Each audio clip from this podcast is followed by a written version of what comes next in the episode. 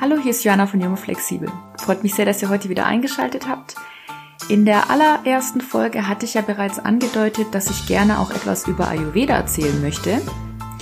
Und ganz wichtig ist zu Anfang zu sagen, dass ich keine Medizinerin bin. Das heißt, wenn ihr ein konkretes physisches oder psychisches Leiden habt, dann ist es ganz wichtig, dass ihr zum Arzt oder zur Ärztin eures Vertrauens geht und ganz aktuell gesprochen ist es so, dass es seitens der Ayurveda kein akutes Mittel gegen Corona gibt. Das heißt, alle Schutzmaßnahmen, die wir kennen, wie regelmäßiges Händewaschen, soziale Distanz und in die Armbeuge genießen, auch das gilt natürlich nach wie vor. Nichtsdestotrotz wollte ich euch an dem, was ich mir in dem letzten Jahr über Ayurveda angelesen habe, teilhaben lassen, denn ich denke, es kann nie schaden, sich damit auseinanderzusetzen, wie wir unser Immunsystem stärken können, aber auch wie wir lernen können, unseren Körper etwas besser zu lesen, zu verstehen und ihm ganz einfach etwas Gutes zu tun. Ich wünsche euch ganz viel Spaß beim Zuhören. Ich muss ehrlich sagen, dass als ich vor ein paar Jahren zum allerersten Mal von Ayurveda hörte, dachte, dass es sich wieder um irgendeinen neuen Gesundheits- oder Foodtrend handelt, auf den ich erstmal überhaupt gar keine Lust habe. Aber als ich dann den Ayurveda im Rahmen meiner Yoga-Ausbildung im letzten Jahr etwas besser kennenlernen durfte, erkannte ich, dass sich dabei um ziemlich geniales, ganzheitliches, gesundheitliches System handelt, das ich euch hier etwas näher vorstellen möchte. Ayurveda kommt aus dem Sanskrit, also dem Altindischen, und bedeutet wörtlich übersetzt die Lehre vom Leben. Der Ayurveda wurde vor 5000 Jahren, das heißt etwa 3000 vor Christus, parallel zum Yoga entwickelt. Die beiden sind also quasi Schwesternwissenschaften. Das Studium der Ayurveda-Medizin dauert heutzutage etwa fünfeinhalb Jahre und ist in etwa fast gleich lang wie das Studium im Westen, das durchschnittlich etwa sechs Jahre lang dauert. Ziel der Ayurveda ist ein gesunder Lebensstil. Das heißt, man führt einen gesunden Lebensstil, sodass man im besten Fall gar nicht erst krank wird. Das heißt, der Schwerpunkt liegt hier ganz stark auf der Vorsorge und man bezieht nicht nur symptomatische Aspekte des Körpers mit ein, sondern auch Geist und Seele. Das heißt, dieser Dreiklang der Körper, Geist und Seele, den kann man sich wie folgt vorstellen. Den Körper tut man etwas Gutes, indem man sich gesund ernährt, indem man sich regelmäßig bewegt. Und das muss jetzt nicht nur Yoga sein, sondern kann auch jede andere Sportart sein, die einem gut tut. Der Geist wird dadurch entspannt, indem man beispielsweise sich regelmäßigen Massagen unterzieht, indem man Meditation übt oder Atemtechniken vornimmt, um sich zu entspannen. Und die Seele wird dadurch mit einbezogen, indem man sein sogenanntes Dharma, vielleicht kennt ihr ja die Sitcom Dharma and Greg, wo ganz klischeehaft gesprochen die Hippie-Frau Dharma mit dem Businessman Greg zusammen ist. Daher kennt man das vielleicht. Aber mit Dharma ist gemeint, dass man seine Lebensaufgabe lebt. Das heißt, indem man seine Träume auslebt und seinem Lebensweg folgt. Auch die Ernährung spielt in der Ayurveda eine ganz, ganz große Rolle. Vielleicht ist das auch der Grund, weshalb man Ayurveda auch immer mit einem Ernährungstrend in Verbindung bringt. Vielleicht kennt ihr auch den Ausspruch, du bist, was du isst. Und genau das steht hier ganz stark im Vordergrund. Denn wir kennen das ja auch, alles, was reingeht, wird erstmal verstoffwechselt und geht danach wieder raus. Ich kann an dieser Stelle auch das Buch von Julia Enders da mit Charme sehr empfehlen, wo sie die ganzen Prozesse im Körper nochmal etwas stärker im Detail beschreibt und auch wirklich das Tabuthema Stuhlgang oder Darm einfach etwas enttabuisiert und dafür bin ich ihr sehr, sehr dankbar. Denn in der Ayurveda spielt eben nicht nur die Ernährung, sondern auch die Verdauung eine sehr, sehr große Rolle und man lernt tatsächlich seinen Stuhlgang regelmäßig zu beobachten. Kurz gesagt kann man sagen, wenn euer Stuhlgang die Form einer Banane hat, wenn er fast geruchslos ist und man auch nichts mehr am Klopapier sieht, dann hat man wirklich gut gegessen. Doch was heißt eigentlich gut gegessen? Wenn man sich mit Ayurveda beschäftigt, dann lernt man auch ganz schnell, dass der Körper sehr individuell ist und dass man sich aber auch einzelnen Konstitutionstypen, sogenannten Doshas, zuordnen kann, wozu ich später etwas mehr erzählen werde. Es gibt für diese unterschiedlichen Doshas auch ganz detaillierte Ernährungstabellen, wo drin steht, was man eher essen sollte oder was man eher weglassen sollte. Ich persönlich finde das als erste Orientierung ganz hilfreich, aber nichtsdestotrotz empfinde ich das dennoch relativ schwierig, denn Ich finde, dass man dadurch einfach zu stark eingeschränkt wird und vielleicht dann auch verlernt, nochmal mehr auf seinen Körper zu hören, was eigentlich nochmal wichtiger sein sollte. Denn natürlich haben einzelne Lebensmittel eine bestimmte Wirkung. Wir alle wissen, bei Bauchschmerzen, bei Bauchschmerzen hilft beispielsweise ein Fenchel eines Kümmeltee. Wenn einem kalt ist, dann pusht ein Chili nochmal so richtig von innen und auch gegen Hitzewallung beispielsweise kann Kokosmilch wunderbar helfen, um sich ein bisschen runterzukühlen. Aber über allem steht, man muss wirklich ganz, ganz individuell beobachten, was einem gut tut und was man vielleicht eher weglassen sollte. Denn der Ayurveda ist wirklich auch eine Erfahrungswissenschaft. Man lernt wirklich seinen Körper zu beobachten, denn er kommuniziert ja auch die ganze Zeit mit uns. Zum Beispiel, wenn wir müde sind, wenn wir hungrig sind. Und man sieht eben nicht nur an der Verdauung, sondern beispielsweise auch am Urin, am Menstruationsblut oder auch am Zahnbelag jeden einzelnen Tag, wie es dem Körper gerade geht. Aber man lernt auch, Warnsignale des Körpers frühzeitig zu erkennen und dadurch auch gegenzusteuern, denn das ist einem manchmal gar nicht so bewusst. Das war für mich so ein ganz starker Aha-Moment, dass ja eigentlich auch schon Kopfschmerzen oder wenn man sich gestresst fühlt oder Rückenschmerzen hat, dass das einem tatsächlich schon zeigt, dass der Körper bereits stark belastet ist. Etwas, was ich zum Beispiel auch gar nicht wusste in Sachen Ernährung, ist, dass die ayurvedische Ernährung gar nicht zwingend vegetarisch oder vegan ist. Ähm, zum Beispiel wird Ghee, das ist ein butterähnliches Lebensmittel, wird da sehr, sehr oft und sehr stark verwendet.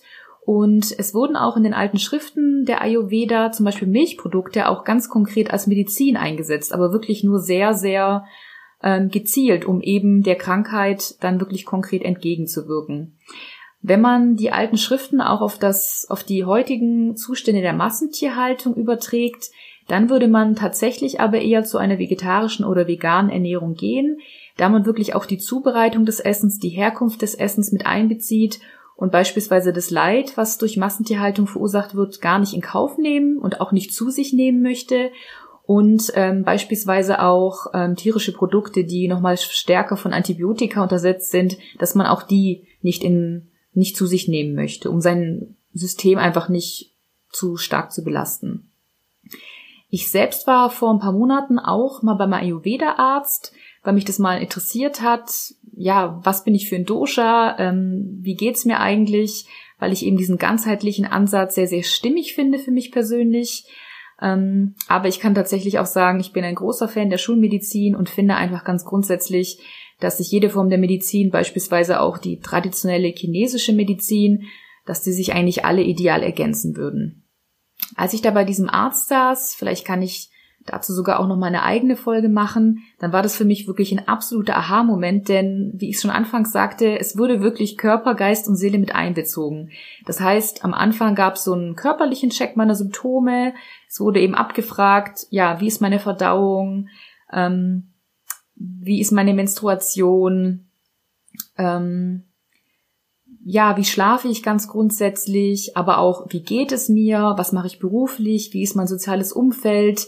Ähm, es wurde auch gefragt, was ich wirklich träume, was ich ganz spannend fand, ähm, weil ja einfach auch das Unterbewusstsein innerhalb unserer Träume ganz stark zu uns spricht.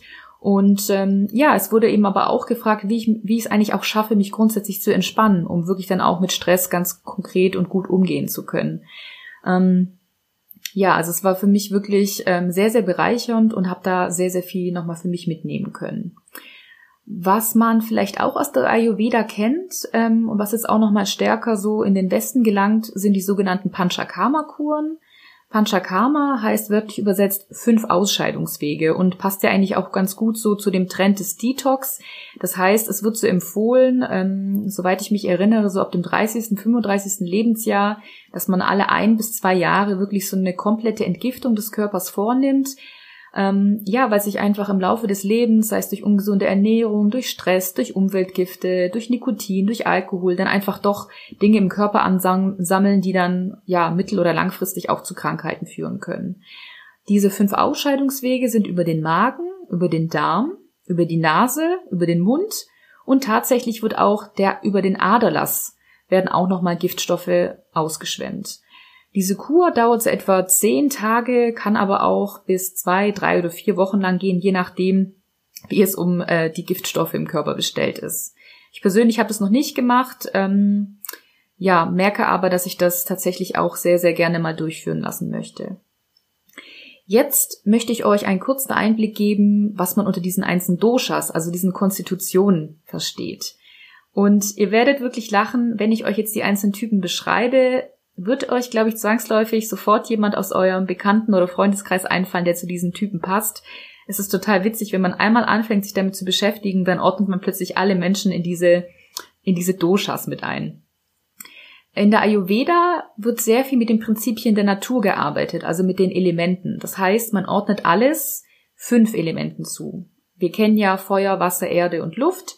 Und in der Ayurveda kommt aber auch noch Raum, also Äther, als fünftes Element hinzu. Dosha Nummer eins ist Vata. Vata besteht aus Luft und Äther und das ist eher so ein karger Körpertyp, jemand, der kaum zunimmt, dem schnell kalt wird, der eher dazu neigt, relativ schnell nervös zu werden. Er hat aber auch vom Typ her immer sehr viele Ideen und ist super kreativ. Peter ist der Typ Nummer zwei, äh, der besteht aus Feuer und Wasser. Das ist jemand mit einem normalen Körperbau, der normal zunimmt. Ihm ist aber tendenziell eher warm und ja, es ist jemand, der relativ ungeduldig ist, relativ schnell wütend wird, aber das Positive dieses Doshas ist es jemand, es ist richtig so ein Macher, jemand, der einfach gezielt nach vorne geht. Kapha ist das dritte Dosha, das besteht aus Erde und Wasser und auch da habt ihr bestimmt jemanden in eurem Bekanntenkreis, den ihr dem zuordnen könnt. Das ist jemand mit einem eher kräftigen Körperbau, der schnell zunimmt, dem auch tendenziell eher warm ist und es ist halt jemand, der ja, eher so ein ruhiges Gemüt hat, so ein mütterlicher Typ, so ein Typ Bär, ähm, der aber gleichzeitig auch eher zu Depression und Lethargie neigt, aber gleichzeitig trotzdem auch ein Fels in der Brandung ist. Ganz, ganz wichtig bei diesen Zuschreibungen ist immer, dass das immer nicht wertend ist. Also ich habe euch jetzt quasi so ein paar positive und negative Anteile dieser Typen vorgestellt, aber letztlich, ja, deutet man es einfach so ja, wo Licht ist, ist auch Schatten. Es gibt einfach auf einer Skala der Gemütszustände immer etwas, was in die eine oder andere Richtung geht. Diese Aufteilung in Doshas, also Vata, Pita und Kapha, lassen sich aber nicht nur auf den einzelnen Menschen zuordnen, sondern zum Beispiel auch auf einzelne Tagesrhythmen, aber auch auf Jahreszeiten, Lebensphasen oder, auch, oder aber auch auf den weiblichen Zyklus, ähm, wozu ich sogar auch gerne eine Extra-Folge mal machen möchte. Wenn euch jetzt interessiert, welcher Typ ihr seid, da findet man auf jeden Fall auch so erste Konstitutionstests im Netz ähm, für so eine erste Einschätzung. Die würde ich auch noch mal in den Shownotes verlinken. Aber ähm, ich kann es sehr, sehr empfehlen, einmal zum Ayurveda-Arzt zu gehen. Das zahlt man tatsächlich auch privat. Ähm, aber die knapp zwei Stunden, die ich dort war, haben wirklich mein komplettes Bild, meine Sichtweise auf Gesundheit nochmal verändert, mich sehr bereichert.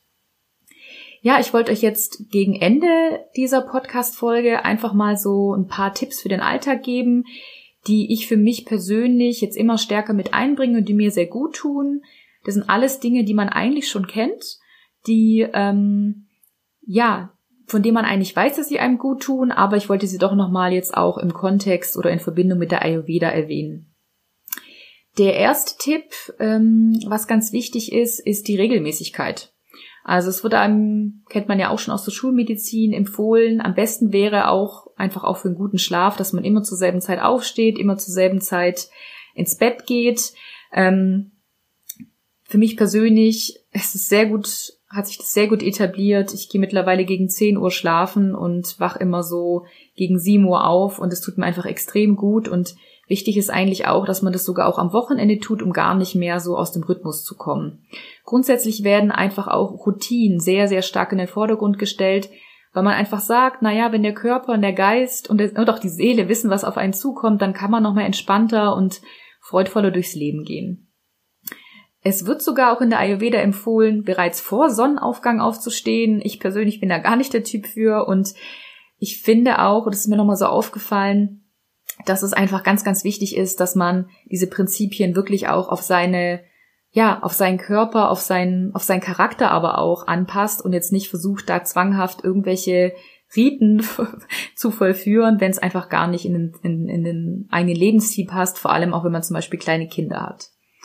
Dann ähm, als äh, zweiter wichtiger Tipp, ähm, in der Ayurveda werden den Reinigungen ähm, ja eine große Bedeutung zugeschrieben. Ich hatte ja als vorhin auch diese Panchakarma-Kur ähm, angesprochen, die man eben alle ein bis zwei Jahre macht.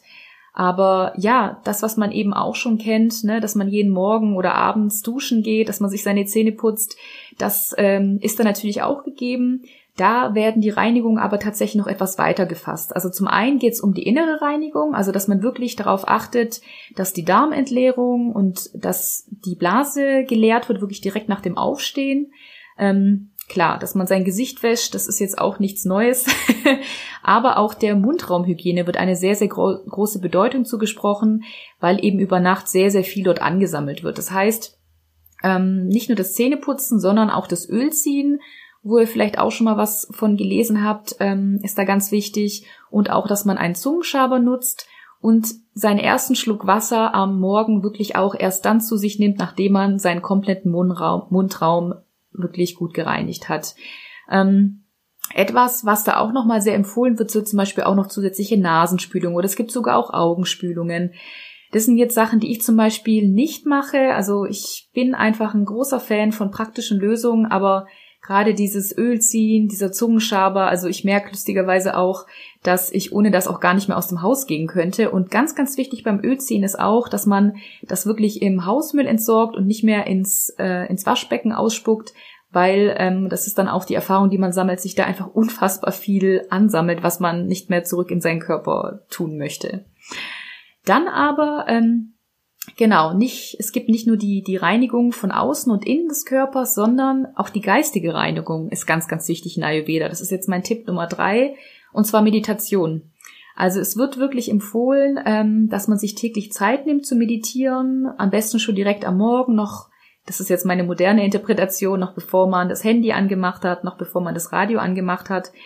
Und ich merke tatsächlich, dass mir schon fünf Minuten, die ich einfach nur auf dem Boden sitze, und meine Augen geschlossen habe und ein paar Mal tief ein- und ausatme, dass mir das schon extrem gut tut. Ähm, aber da gibt's natürlich auch verschiedene Methoden, ähm, zu denen ich jetzt aber an dieser Stelle gar nicht weiter was sagen möchte. Aber halt einfach nur, wenn euch das Thema Meditation interessiert, dann gibt's da auf jeden Fall auch einiges, was man dazu machen kann. Für mich ist es wirklich der beste äh, Start in den Tag. Tipp Nummer vier sind, das hat man vielleicht auch schon mal gelesen, ähm, ja, warme Getränke, vor allem am Morgen. Ähm, dieser Ingwer-Zitronen-Kurkuma-Drink ähm, oder Tee besser gesagt, der ist ja mittlerweile auch bekannt. Also wenn man das wirklich direkt am Morgen nach seiner Mundreinigung ähm, zu sich nimmt, dann ist man schon mal ganz gut gestärkt für den Tag. Und gerade am Morgen soll man einfach auch ganz viel Wasser zu sich nehmen, weil der Körper einfach über Nacht äh, tendenziell eher ausgetrocknet ist. Wenn man mag, ähm, wäre natürlich der Best Case, dass man den ganzen Tag über warme Flüssigkeiten, warmes Wasser, warmen Tee zu sich nimmt, aber auch das kann jeder nochmal für sich selber schauen, was da einem taugt. Auch die warmen Speisen, das ist der nächste Tipp, ähm, die spielen auch eine große und wichtige Rolle in der Ayurveda. Also es ist jetzt eher nicht so, dass man jetzt morgens ein Marmeladenbrot oder ein Abendbrot ähm, zu sich nimmt, sondern im in einer idealen Welt würde man zum Beispiel auch schon morgens anfangen, etwas Warmes zu essen. Einfach weil die Temperatur der Speisen dann derjenigen im Magen-Darm-Trakt sehr ähnelt und es dann nochmal leichter ist, alles zu verdauen und zu verstoffwechseln. Ähm, Beispiele an Nahrungen, die man sich zu sich nehmen kann, ist jetzt morgens ein Porridge, also Haferflocken mit etwas ähm, pflanzlicher Milch oder etwas heißem Wasser aufgegossen. Dazu eben noch ein paar Früchte, Zimt, da hat man dann schon mal ganz guten, nährstoffreichen Start den Tag. Mittags könnte man sich zum Beispiel ein Curry mit Reis machen und abends vielleicht auch eher eine leichte Suppe. Ähm, und wenn man jetzt Rohkost trotzdem auch gerne mag, da spricht ja nichts dagegen, dann ist es da eher empfohlen, dass man das mittags zu sich nimmt, wenn man dann abends nochmal stärker zu Blähungen neigt. Auch ist ganz wichtig, das wusste ich gar nicht, das taugt mir aber auch extrem, ist, dass man gar keine Zwischenmahlzeiten zu sich nimmt. Ich weiß, alles, was mit Ernährung zu tun hat, ähm, das geht immer mehr weg von Fakten und geht immer mehr hin Richtung Glaubenskrieg. Deshalb will ich jetzt diese Diskussion an dieser Stelle auch gar nicht entfachen. Aber ähm, für mich war die Erklärung eigentlich sehr tauglich, dass ähm, ja, wenn der Körper einfach mal ein paar Stunden Zeit hat, in denen er halt nicht mit Verdauung zu, zu tun hat, dann kann er sich eigentlich auch um andere Reparaturen im Körper kümmern. Und vielleicht habt ihr auch schon mal von dem Intervallfasten gehört. Das geht auch in die Richtung, dass man seinem Körper einfach mal Ruhe gibt, was Verdauung anbelangt. Und deshalb, ja, wenn man morgens, mittags, abends einfach Mahlzeiten zu sich nimmt und auch wirklich nur dann isst, wenn man Hunger hat, das ist nämlich auch ganz wichtig. Denn, was ich vorhin schon sagte, der Körper spricht so ein. Und wenn er Hunger hat, dann kann man davon ausgehen, dass er wirklich bereit ist, die Nahrung optimal zu verdauen und im Körper, ja, die einzelnen Bestandteile die einem gut tun, wie Vitamine, Mineralstoffe zuzuführen. Auch ähm, ja, was man eigentlich auch schon kennt, ist, ähm, das wird da auch nochmal gesagt, dass man zum Beispiel auch nicht mehr tendenziell nach 20 Uhr essen sollte, weil dieses Verdauungsfeuer, das sogenannte Agni, einfach relativ schwach sei. Ja, weitere Podcasts, äh, die ich euch rund um das Thema Ayurveda sehr empfehlen kann, ähm, die würde ich euch auch nochmal in den Show Notes auflisten. Das ist zum Beispiel einmal der Podcast von Dr. Jana Scharfenberg, der heißt einfach gesund leben. Den finde ich persönlich ganz, ganz toll, ähm, weil sie eben Schulmedizinerin ist und sich zum Ziel gesetzt hat, ja zum einen Schulmedizin und Ayurveda miteinander zu verknüpfen, aber sie zeigt einfach auch die Parallelen auf. Also man merkt dann einfach, letztlich sind das dieselben Prinzipien, die einfach nur andere Namen haben. Ganz vereinfacht ausgedrückt. Der zweite Podcast, ähm, der heißt Da ist Gold drin, der ist von Dana Schwand. Sie hat auch ein Buch rausgegeben, es nennt sich Easy Ayurveda Buch und das, was ich von ihr mal mitnehme, sind eben auch sehr, sehr praktische Tipps für den Alltag, gerade wenn man zum Beispiel auch äh, junge Kinder hat. Und da bin ich auch immer ein Riesenfan von, dass man das alles wirklich auf sein reales Leben, sage ich jetzt mal, ähm, mit anpassen kann. Die dritte im Bunde Sie hat, soweit ich weiß, gar keinen eigenen Podcast, aber auch einen Instagram-Account. Das ist Karina Preuß. Ähm, sie ist Geschäftsführerin und Inhaberin eines Ayurveda Parkschlösschens. Soweit ich weiß, ist das in Hessen. Ähm, da werden zum Beispiel auch diese Panchakarma-Kuren durchgeführt. Das hatte ich noch vergessen zu sagen. Ähm, die drei Frauen, die ich hier nenne, oder die, die Empfehlungen, ich kriege hier keinerlei Geld dafür. Ich bin einfach nur sehr, sehr großer Fan davon und kann auch wirklich empfehlen, sich diverse Interviews mit Karina Preuß anzuhören, denn sie verkörpert für mich total dieses moderne Ayurveda und dass das alles kein Hexenwerk ist und uns einfach nur extrem gut tut. Ja, dann danke ich euch sehr, sehr fürs Zuhören und bin sehr gespannt, ob ihr selbst bereits Erfahrungen mit Ayurveda gemacht habt. Ähm, oder gibt es vielleicht sogar noch mehr, was ihr dazu wissen möchtet? Dann lasst mich sehr gerne dran teilhaben und schreibt mir unter dem heutigen Post zur Podcast-Folge, Jetzt wünsche ich euch aber einen schönen Tag und vor allem auch guten Appetit. Lasst es euch gut gehen. Und jetzt noch ein kleiner Nachtrag. Ich merke, dass ich noch nicht allzu viele Podcast-Folgen aufgenommen habe. Mein Instagram-Kanal heißt @jungundflexibel und meine Website www.jungundflexibel.de. Und wenn euch diese Folge gefallen hat, würde ich mich total freuen, wenn ihr die bei dem Streaming-Anbieter eures Vertrauens positiv bewertet oder auch in eurem Freundes- und Bekanntenkreis verteilt. Einen schönen Tag und ich kann es nicht oft genug sagen, lasst es euch gut gehen.